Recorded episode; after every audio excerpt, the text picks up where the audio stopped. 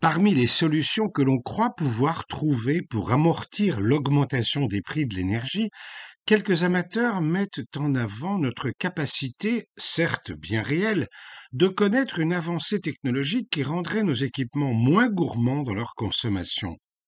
En apparence, le raisonnement se tient, mais dans la réalité, les choses ne se passent pas ainsi parce que le comportement des consommateurs n'est pas stable, il évolue au gré des circonstances, et en l'occurrence, la possibilité qui s'offre à eux de consommer à moindre coût les entraîne à consommer plus.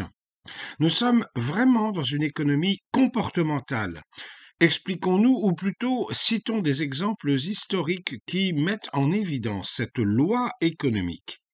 Sous le coup des deux chocs pétroliers au milieu et à la fin des années 70, les pays développés, premiers consommateurs d'énergie, puisque, comme nous l'avons déjà démontré, la richesse n'est rien d'autre que de l'énergie transformée, les pays riches, donc, de cette époque, essentiellement l'Occident et le Japon, ont intensifié leurs recherches technologiques et mis au point des objets moins gourmands en consommation d'énergie.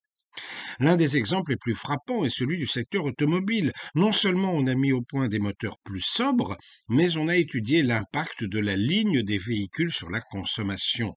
C'est ainsi qu'a disparu l'extrême diversité des formes qui faisait jadis le charme des automobiles, et avec leurs marques bien distinctives. Aujourd'hui, ce qui fait la différence est plutôt à l'intérieur de l'habitacle mais plus vraiment à l'extérieur, de sorte que toutes les marques ont tendance à se ressembler.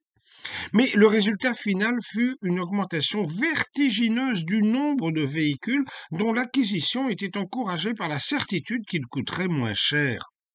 C'est ce qu'ont bien vu, chacun de leur côté, deux économistes, le britannique Leonard Brooks et l'israélien Daniel Kazoum, dont les analyses nous rappelèrent une loi oubliée d'un économiste anglais du milieu du XIXe siècle, William Jevons, auteur du paradoxe qui porte son nom.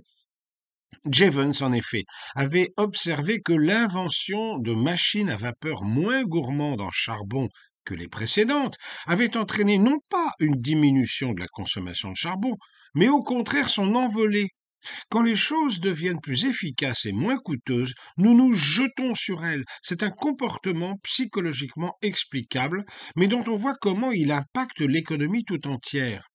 Plus près de nous encore, et ce sera avec les pétroles des années 70 et le charbon des années 1860 notre troisième exemple, l'invention des ampoules à basse consommation n'a nullement réduit notre consommation électrique par ce biais, mais l'a au contraire augmenté parce que, confiant en la sobriété du nouveau matériel, nous avons posé partout dans nos maisons et nos bureaux ces ampoules.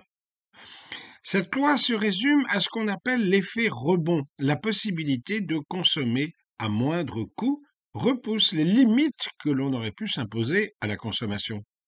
Voilà une nouvelle démonstration disposant qu'il n'est pas dans la nature de l'homme de se limiter, quand bien même la sagesse antique nous enseignait le contraire, selon laquelle il était répréhensible de vouloir égaler les dieux. Mais justement, l'Antiquité vécut un progrès technique dont la lenteur ne prit fin du moins en Occident, qu'à partir de ce qu'on a appelé paradoxalement le Moyen Âge. Autant d'enseignements qui pourraient nous être utiles à notre époque où nous cherchons des solutions au renchérissement du coût de l'énergie.